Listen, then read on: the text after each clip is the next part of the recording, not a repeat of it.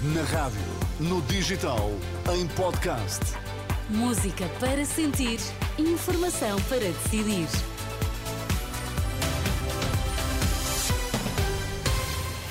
E é hora de irmos às notícias. Bom dia, Sérgio Costa. Bom dia, Teresa. O que é que temos em destaque a esta hora? Empresários consideram que falta escrutínio às baixas autodeclaradas. O funeral de Alexei Navalny realiza sexta-feira em Moscovo. A edição das 10 a começar agora na Renascença. Bom dia, boa uh, quarta-feira. Vamos às temperaturas também já a seguir. Falta escrutínio às baixas autodeclaradas. Denúncia feita na Renascença pela Confederação Empresarial de Portugal. Em causa estão os dados hoje avançados, que dão conta de um aumento significativo do recurso às chamadas autobaixas. Só em janeiro, em duas semanas, foram emitidos mais de 60 mil pedidos.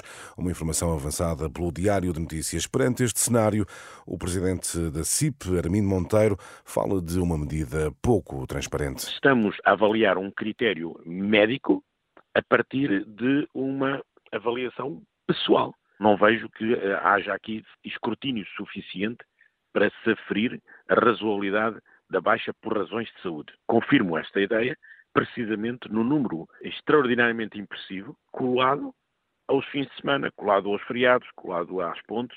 Isso leva a sugerir que há aqui algum critério que vai para além do critério de saúde. Armindo Monteiro, presidente da CIP, com uma posição que os médicos contrariam. A Associação de Medicina Geral e Familiar afasta eventuais situações de abuso e considera normal o número de autobaixas declaradas em janeiro, fruto da atividade gripal.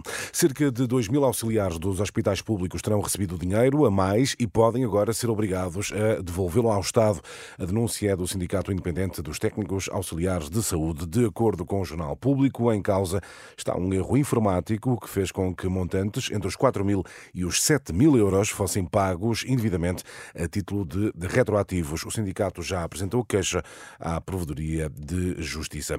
E os médicos de saúde pública defendem a criação de um balcão específico para o atendimento de utentes sem literacia digital. Ideia defendida na Renascença no dia em que é divulgado um estudo que alerta que a transição digital na saúde está a excluir os idosos. Nesse trabalho, os investigadores sugerem a adoção de medidas para integrar os mais velhos nessa mudança. Para Gustavo Tato Borges, uma dessas medidas seria um balcão físico dedicado ao atendimento para utentes sem acesso às tecnologias. Nós temos que passar, fazer esta transição digital na saúde.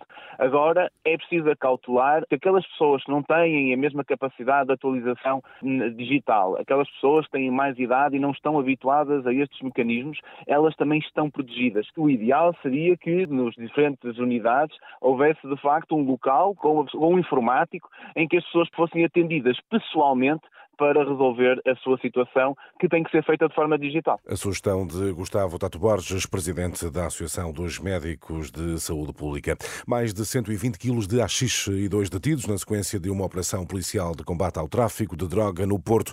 Informação avançada pelo Comando Metropolitano da PSP, que promete mais pormenores eh, ao longo das próximas horas. Funeral de Alexei Navalny realiza-se sexta-feira em Moscou. Informação anunciada na rede social X pelo porta-voz pela porta-voz do opositor de Vladimir Putin. Navalny morreu na prisão há eh, duas eh, semanas. E a Presidente da Comissão Europeia pede decisões audazes e coragem para construir uma política de defesa. Ursula von der Leyen considera que nos últimos dois anos desapareceu a ilusão de que a paz é permanente, uma referência ao início da guerra na Ucrânia. Declarações de Ursula von der Leyen no início de um debate esta manhã no Parlamento Europeu. Ponto final nesta edição das 10. A emissão segue contigo, Teresa. Obrigada, Sérgio Até Costa. Já. Até já.